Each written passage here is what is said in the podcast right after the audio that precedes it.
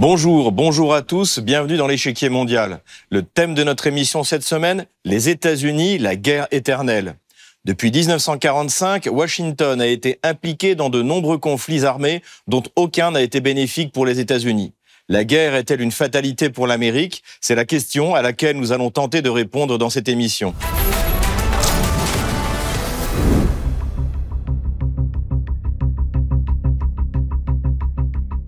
Le 26 mai 2023, le sénateur républicain Lindsey Graham, en visite à Kiev, a déclaré que l'argent du contribuable américain n'avait jamais été aussi bien dépensé qu'en Ukraine. Depuis 1945, pourtant, Washington a massivement investi l'argent des contribuables américains dans toutes sortes de guerres, si bien qu'il est objectivement assez difficile de savoir où ces sommes astronomiques ont été le mieux dépensées. Le cadre de ces guerres nord-américaines a évolué au fur et à mesure de la situation internationale. Au paradigme de la lutte contre le communisme a succédé celui du nouvel ordre mondial, auquel a succédé celui de la lutte contre le terrorisme, qui a lui-même été remplacé par celui de la lutte contre les puissances révisionnistes. Au moment où la mondialisation, telle qu'elle était rêvée par les élites occidentales, semble disparaître au profit d'une nouvelle donne multipolaire, n'est-il pas temps pour l'administration nord-américaine de prendre acte qu'aucune puissance désormais ne peut prétendre à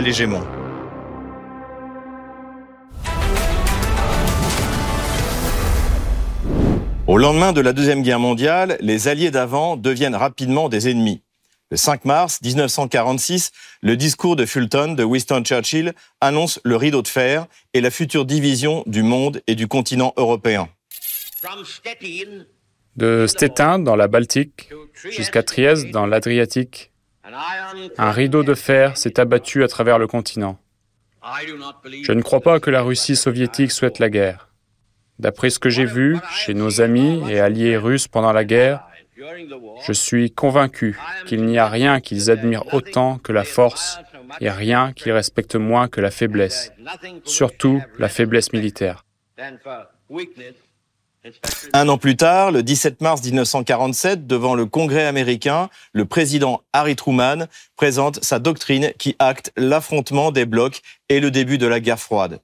En septembre de la même année, c'est un proche de Staline, Andrei Zhdanov, qui expose la doctrine soviétique qui portera son nom. Au fur et à mesure que nous nous éloignons de la guerre, deux camps s'affirment. Les États-Unis sont la principale force dirigeante du camp impérialiste. Ce camp est soutenu par l'Angleterre, la France, mais aussi par les États possesseurs de colonies. Les forces anti-impérialistes et antifascistes forment l'autre camp. L'URSS et les pays de la démocratie nouvelle en sont le fondement. Le camp anti-impérialiste s'appuie dans tous les pays sur le mouvement ouvrier démocratique et les partis communistes frères. C'est dans ce contexte que se déroule la première guerre qui implique directement les États-Unis. La guerre de Corée éclate en 1950 et s'achève trois ans après. Elle oppose une coalition occidentale menée par Washington aux Nord-Coréens, soutenue par la Chine et l'Union soviétique. Pour le président Harry Truman, c'est déjà une guerre de civilisation.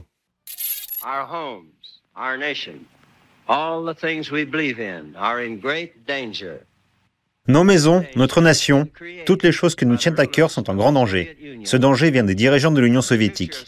L'avenir de la civilisation dépend de ce que nous faisons, de ce que nous faisons maintenant. Et dans les mois à venir, voici ce que nous ferons. Premièrement, nous continuerons à défendre les principes des Nations Unies et, si nécessaire, à les défendre par les armes. Deuxièmement, nous continuons à travailler avec les autres pays libres pour renforcer nos défenses collectives. Troisièmement, nous développerons notre propre armée, notre marine et notre armée de l'air, et nous produirons plus d'armes pour nous-mêmes et pour nos alliés.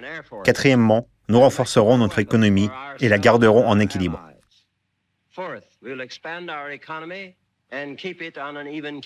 La guerre de Corée est particulièrement sanglante, mais Harry Truman a réussi à pérenniser la formidable machine économique et militaire américaine. Cela inquiète d'ailleurs son successeur, le général Dwight Eisenhower. Le 17 janvier 1961, il prononce son dernier discours en tant que chef d'État. Il en profite pour mettre en garde ses concitoyens sur la puissance grandissante du complexe militaro-industriel américain. Nous avons été contraints de créer une industrie d'armement permanente de vaste ampleur, comprenant 3,5 millions et demi de travailleurs, hommes et femmes, directement impliqués dans le secteur de la défense. Chaque année, nous dépensons uniquement pour la sécurité militaire plus que le revenu net de toutes les entreprises américaines. Cet avertissement de l'ancien président n'aura pas d'effet. Les États-Unis s'apprêtent à se lancer dans une nouvelle guerre au Vietnam cette fois. C'est de nouveau un président démocrate, Lyndon Johnson, qui entreprend d'augmenter significativement le volume des forces américaines sur place. J'ai demandé au commandant-chef, le général Westmoreland, ce qui lui était nécessaire pour faire face à cette agression croissante. Il me l'a dit et nous répondrons à ses besoins. Aujourd'hui, j'ai affecté au Vietnam la division aéromobile et certaines autres unités qui porteront presque immédiatement nos forces de combat de 75 000 à 125 000 soldats. La guerre du Vietnam s'achève en avril 1975 par l'humiliante évacuation de Saigon par hélicoptère du toit de l'ambassade des États-Unis. Elle aura de graves conséquences sur la société américaine. Pourtant, en septembre 1966, à Phnom Penh, le général de Gaulle avait tenté de mettre en garde l'administration américaine. Eh bien, la France considère que les combats qui ravagent l'Indochine n'apportent par eux-mêmes et eux non plus aucune issue. Suivant-elle, s'il est invraisemblable que l'appareil guerrier américain puisse jamais être anéanti sur place, d'autre part, il n'y a aucune chance pour que les peuples de l'Asie se soumettent à la loi d'un étranger venu de l'autre rive du Pacifique, quelles que puissent être ses intentions et quelle que soit la puissance de ses armes. Bref, si longue et dure que doivent être encore l'épreuve, il est certain aux yeux de la France qu'elle n'aura pas de solution militaire. La guerre du Vietnam semble avoir refroidi les ardeurs guerrières nord-américaines. L'invasion de la petite île de Grenade en octobre 1983 est là pour le démontrer. Dans les années 80, c'est l'URSS qui se retrouve piégée, cette fois en Afghanistan. L'effondrement de l'Union soviétique et l'avènement des États-Unis comme l'unique superpuissance mondiale remet le messianisme nord-américain au goût du jour avec la proclamation du nouvel ordre mondial par George Bush père. C'est en Irak, en août 1990, que s'applique pour la première fois ce nouvel ordre. Le 16 janvier 1991, la veille du déclenchement de l'opération Tempête du désert, le président américain s'adresse à sa population. Certains pourraient demander pourquoi agir maintenant Pourquoi ne pas attendre? La réponse est simple. Le monde ne peut plus attendre. Les sanctions, malgré un certain effet, ne semblent pas avoir atteint leurs objectifs. Les sanctions ont été appliquées pendant plus de cinq mois et nos alliés et nous-mêmes avons conclu que les sanctions à elles seules ne suffiraient pas à forcer Saddam à quitter le Koweït. Nous disposons maintenant de l'opportunité de forger pour nous-mêmes et pour les générations futures un nouvel ordre mondial dans lequel l'état de droit et non la loi de la jungle régit la conduite des nations. Si nous réussissons, et nous réussirons, nous aurons une nouvelle chance pour ce nouvel ordre mondial, un ordre où les Nations unies crédibles pourront assurer leur fonction de maintien de la paix pour respecter la promesse et la vision des fondateurs de l'ONU. Pour Washington, cette mission est sacrée et justifie tous les sacrifices à commencer par ceux imposés à l'ennemi désigné. Le 12 mai 1996, Madeleine Albright justifie ainsi la mort de centaines de milliers d'enfants irakiens. Je veux dire, cela fait plus d'enfants que les enfants qui sont morts à Hiroshima. Est-ce que ça en vaut la peine? Je pense que c'est un choix très difficile, mais nous pensons que ça en vaut la peine. Après la première guerre du Golfe, c'est contre la Yougoslavie que Washington oriente ses efforts. L'OTAN, qui était jusque-là une structure défensive, devient une alliance offensive, voire agressive, comme le démontrent les 78 jours de bombardement sur la Serbie à partir du 24 mars 1999. Là aussi, le messianisme est très présent dans le discours du président démocrate Bill Clinton.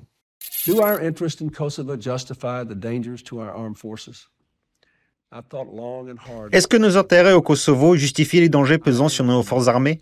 J'ai bien réfléchi à cette question. Je suis convaincu que les dangers de l'action sont largement dépassés par les dangers de l'inaction, les dangers pour la population sans défense et pour nos intérêts nationaux. Si nous et nos alliés devions laisser cette guerre se poursuivre sans réponse, le président Milosevic interpréterait notre hésitation comme licence de tuer. En tant que président, j'ai la responsabilité de traiter des problèmes tels que celui-ci avant qu'ils ne compromettent de manière permanente nos intérêts nationaux. Si Washington l'emporte politiquement face à un président serbe, Slobodan Milosevic, isolé, la supériorité militaire de l'OTAN n'a pas été démontrée. Aucune des forces de l'Alliance n'a osé pénétrer sur le territoire serbe. Déjà, en 1992, en Somalie, l'armée américaine avait montré ses limites face à la détermination de Mohamed Farah Aidid. C'est le sujet du film de Ridley Scott en 2001, La chute du faucon noir. Le retour des républicains aux affaires avec George Bush fils ne se traduit pas par un apaisement sur la scène internationale. Au contraire, les attentats du 11 septembre 2001 relancent la machine militaro-politique nord-américaine. Oussama Ben Laden, l'ancien allié contre l'Union soviétique, devient l'homme à abattre. Le paradigme n'est plus celui du nouvel ordre mondial, mais celui de la lutte contre le terrorisme. C'est ce qu'affirme George Bush fils le 7 octobre 2001, tandis qu'il lance l'opération contre les talibans. Cette action militaire fait partie de notre campagne contre le terrorisme. Un autre front dans une guerre à laquelle se sont déjà joints la diplomatie, le renseignement, le gel des avoirs financiers et l'arrestation de terroristes connus par des agents des forces de l'ordre dans 38 pays. Compte tenu de la nature et de l'envergure de nos ennemis, nous gagnerons ce conflit par l'accumulation patiente de succès faisant face à une série de défis avec fermeté, volonté et détermination. Cette lutte contre le terrorisme sert de prétexte à Washington pour mener deux nouvelles campagnes. La première en Afghanistan en 2001 et la seconde en Irak en 2003. Avec l'Afghanistan, Washington se lance dans une guerre de 20 ans qui se termine en août 2021 pour l'administration de Joe Biden par une retraite humiliante qui rappelle celle de Saigon en 1975. Du point de vue diplomatique, la seconde guerre du Golfe démarre beaucoup moins bien pour Washington. Ni la Chine, ni la Russie, ni l'Allemagne, ni la France ne croient réellement à l'existence des armes de destruction massive et l'histoire leur donnera raison. Le ministre des Affaires étrangères français, Dominique de Villepin, tente comme le général de Gaulle en 1966, de mettre en garde l'administration américaine. Il y a deux options. L'option de la guerre peut apparaître a priori la plus rapide. Mais n'oublions pas qu'après avoir gagné la guerre, il faut construire la paix. Personne ne peut donc affirmer aujourd'hui que le chemin de la guerre sera plus court que celui des inspections. Personne ne peut affirmer non plus qu'il pourrait déboucher sur un monde plus sûr, plus juste et plus stable, c'est qu'un usage de la force serait si lourd de conséquences pour les hommes, pour la région et pour la stabilité internationale qu'il ne saurait être envisagé qu'en dernière extrémité. Je voudrais dire que rien, à aucun moment, au sein de ce Conseil de sécurité ne sera le fait de la précipitation de l'incompréhension, de la suspicion ou de la peur. Dans ce temple des Nations Unies, nous sommes les gardiens d'un idéal. Nous sommes les gardiens d'une conscience. Après un succès militaire initial, l'Irak devient, comme l'Afghanistan, un bourbier dans lequel l'armée américaine s'enlise en siphonnant les ressources du ministère de la Défense. Parallèlement à sa campagne en Irak, George Bush aura semé également les graines du conflit en Ukraine en étendant les frontières de l'OTAN jusqu'à celles de la Russie. L'enthousiasme provoqué par l'élection de Barack Obama et sa nomination au prix Nobel de la paix est de courte durée. Utilisant l'élan des printemps arabes, l'administration américaine, secondée par l'OTAN, détruise la Libye prospère de Muhammad Kadhafi et n'hésite pas à s'appuyer sur l'ancien ennemi Al-Qaïda pour tenter de faire tomber le trop russophile Bachar el-Assad. Cette fois, il n'y a personne dans le camp occidental pour s'opposer à cette politique dangereuse. Surtout pas le Quai d'Orsay, sous la direction de Laurent Fabius. Pression militaire et succès diplomatique pour les rebelles syriens. En revanche, la décision des États-Unis de placer Jabhat al-Nusra, un groupe djihadiste combattant aux côtés des rebelles, sur leur liste des organisations terroristes a été vivement critiquée par des soutiens de l'opposition. M. Fabius a ainsi estimé mercredi que tous les Arabes étaient vent debout contre la position américaine parce que sur le terrain, ils font un bon boulot. C'est très net et le président de la coalition était aussi sur cette ligne, a ajouté le ministre.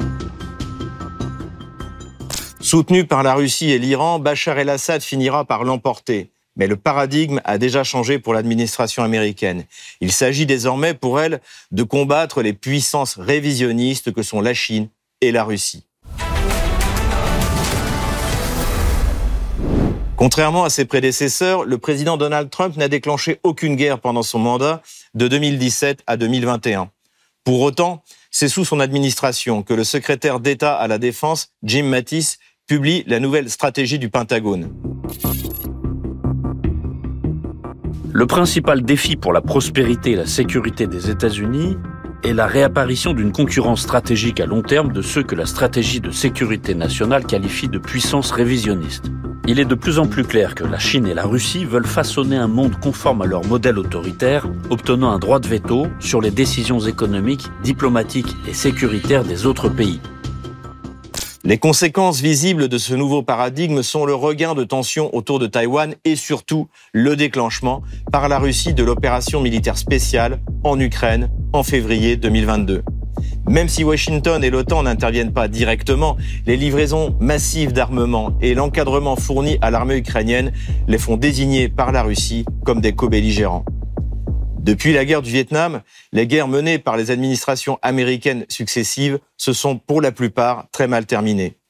Un courant pacifique existe aux États-Unis, à gauche avec Noam Chomsky et à droite avec Donald Trump, qui promet de mettre fin rapidement à la guerre en Ukraine s'il est réélu.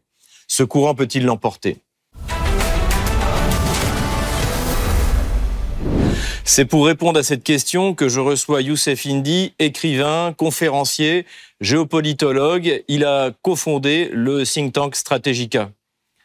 Bonjour Youssef Indy. Bonjour Xavier Moreau. Bienvenue sur RT en français. Merci pour l'invitation. Youssef Indy, vous venez de publier La guerre des États-Unis contre l'Europe et l'avenir de l'État. Et je voudrais vous poser ma première question. Depuis 1945, les États-Unis sont impliqués dans de nombreuses guerres sur tous les continents. Les circonstances historiques ont beaucoup changé tout au long de ces 80 dernières années, mais peut-on trouver un fil conducteur dans toutes ces guerres? Oui, bien sûr, il y a un fil conducteur et pour le comprendre, il faut remonter à la genèse anglaise, en fait, à l'impérialisme plutôt l'hégémonisme anglais auquel a succédé l'hégémonisme euh, états-unien. Et pour le comprendre, euh, il faut analyser la doctrine géopolitique anglo-américaine qu'on peut résumer par euh, celle de Mackinder et de Spikeman, Mackinder l'anglais Spikeman l'américain, consistant à contrôler à la fois le Heartland et le Rimland. Mais aussi, on ne peut pas comprendre la géopolitique états-unienne sans euh, retracer l'histoire politico-religieuse des États-Unis.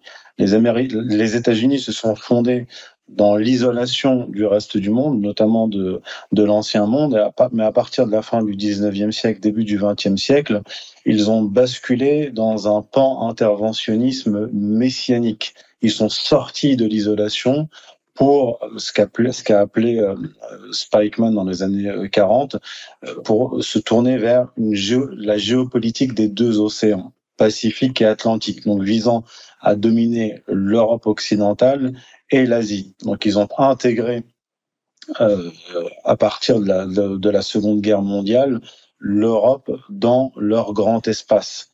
Ils ont fini par euh, absorber euh, l'Europe et mais, mais ils ne sont ils ne se sont pas disons arrêtés en, en si bon chemin ou si mauvais, ou si mauvais chemin plutôt mais ils ont lancé euh, d'interminables d'interminables guerres guerres de en fait une sorte de guerre de, de conquête pour asseoir leur hégémonie à l'échelle planétaire.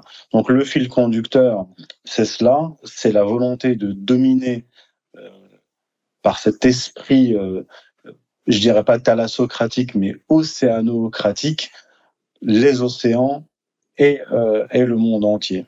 Donc le fil conducteur, c'est le désir d'hégémonie mondiale.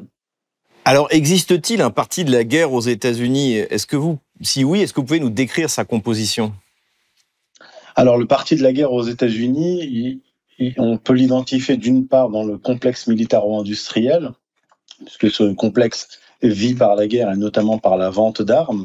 Euh, on, a pu euh, notamment l'observer durant le mandat de Donald Trump, dans l'appareil militaire américain, il y a des forces dans le commandement euh, militaire qui se sont opposées à la politique de Trump, notamment quand il a voulu se retirer de Syrie et d'Irak. Il a quand même réussi à, à, opérer ce retrait, mais le commandement euh, militaire américain s'est opposé à un retrait total et a voulu garder au moins une présence euh, minimale. Donc, durant tout le mandat de, Donald Trump, on a vu cette opposition-là entre lui et, euh, et, ce commandement militaire. En outre, il y a un autre parti de la guerre qui sont les néoconservateurs. Les néoconservateurs, en fait, dépassent le camp euh, républicain. Ils sont à la fois dans le camp républicain et dans le camp euh, démocrate. Et, ils ont pris le pouvoir par un coup d'État, d'abord par les, élections euh, truquées de George W. Bush en,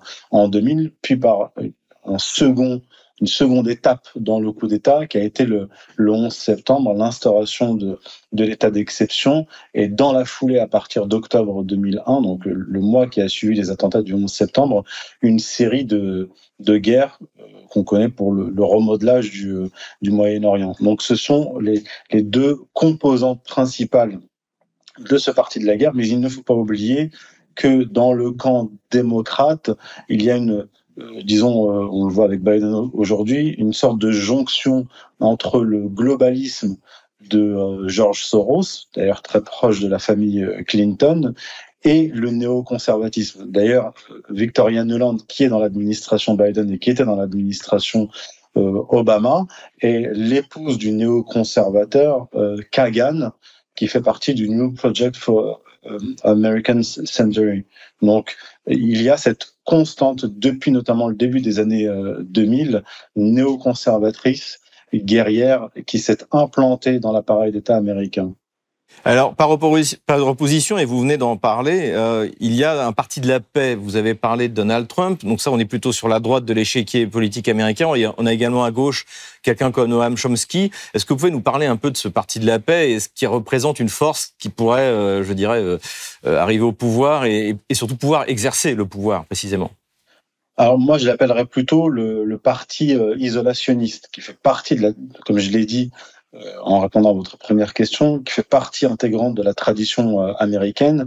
Euh, dès le départ, les États-Unis se sont fondés dans l'isolation du reste du monde. Ça a donné lieu même à une doctrine, la doctrine Monroe dans les années 1820, la doctrine isolationniste qui consiste à se maintenir à l'écart des affaires européennes et à maintenir les Européens à l'écart des affaires des affaires états-uniennes. Et c'est à partir de la fin du 19e siècle, début du 20e siècle, qu'ils ont basculé vers euh, le pan interventionnisme, mais la tradition isolationniste demeure tout de même aux États-Unis. On a un certain nombre de présidents des États-Unis qui se sont fait élire sur des programmes isolationnistes, puis, euh, sous la pression de, de, de, forces puissantes à l'intérieur de, de l'appareil d'État, ont basculé vers l'interventionnisme. On l'a, on l'a constaté avec Wilson à l'époque, qui s'était fait élire sur un programme euh, isolationniste, jusqu'à George W. Bush d'ailleurs, qui s'était fait élire sur un programme isolationniste. Et Donald Trump, la, l'élection de, de Trump, ça a été la victoire de cette tendance isolationniste. précisément, euh, ça me fait penser au fait que euh, Donald, même si Donald Trump effectivement était un isolationniste, c'est son secrétaire d'État à la défense, Jim Mattis, qui a défini le, nouveau paradigme donc de la de la lutte contre les puissances révisionnistes. Donc donc ça explique pourquoi vous êtes pessimiste aussi sur le sur ce parti isolationniste face au parti de la guerre. Tout à fait, comme je le disais d'ailleurs précédemment, le commandement militaire américain s'est toujours opposé à Donald Trump dans sa politique proche-orientale qui lui voulait s'en voulait retirer. D'ailleurs, ce qu'il faut préciser, c'est qu'il y a eu, euh, mis à part le début de l'intervention euh, russe euh, en Ukraine le 24 février, jusqu'au 24 février, disons, mettons mettons de côté la, le mandat Biden, si on compare le mandat Trump et le mandat Obama, euh, si mes souvenirs sont bons, il y a, plus, il y a eu plus de sanctions euh, contre la Russie durant euh, le mandat Trump que durant le mandat Obama, le mandat précédent en tout cas d'Obama. Donc, Donald Trump ou quel que soit le président isolationniste qui arrivera à la Maison Blanche, ne pourra pas appliquer pleinement ce, ce, programme. Pourquoi? Pour une raison simple, c'est qu'aux États-Unis, il n'y a pas de, de régime présidentiel. Le président des États-Unis est fondamentalement faible comparé au président, par exemple, français en théorie, ou au président russe, avec des régimes présidentiels. Merci euh, Youssef Indy. Merci à vous. Je rappelle que vous êtes écrivain, conférencier, géopolitologue et cofondateur du think tank Strategica. Comme d'habitude, on termine notre émission avec vos questions que vous nous posez sur les réseaux sociaux, Telegram ou Odyssée, avec le hashtag échiquier mondial RT en français. Une question envoyée par Adrien.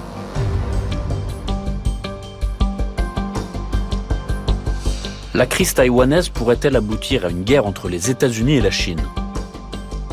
C'est peu probable. La Chine n'est traditionnellement pas une nation belliciste et n'est pas pressée de recouvrer sa souveraineté sur l'île de Taïwan. En revanche, Pékin ne transigera jamais sur cette même souveraineté.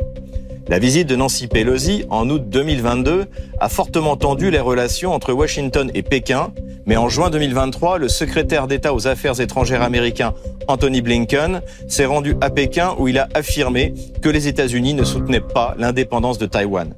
La relation reste cependant tendue car Washington continue d'imposer des sanctions sectorielles contre la Chine. Marc nous a également écrit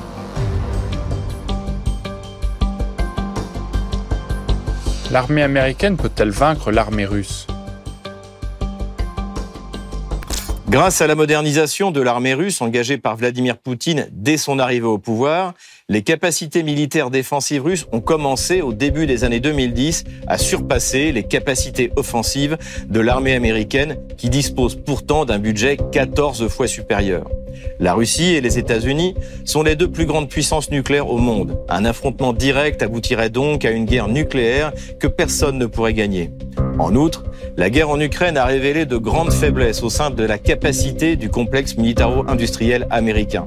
La force de l'armée américaine est avant tout sa flotte, avec ses groupes aéronavals autour de ses 11 porte-avions nucléaires. Or, les missiles hypersoniques russes ou chinois menacent désormais la suprématie nord-américaine sur les océans.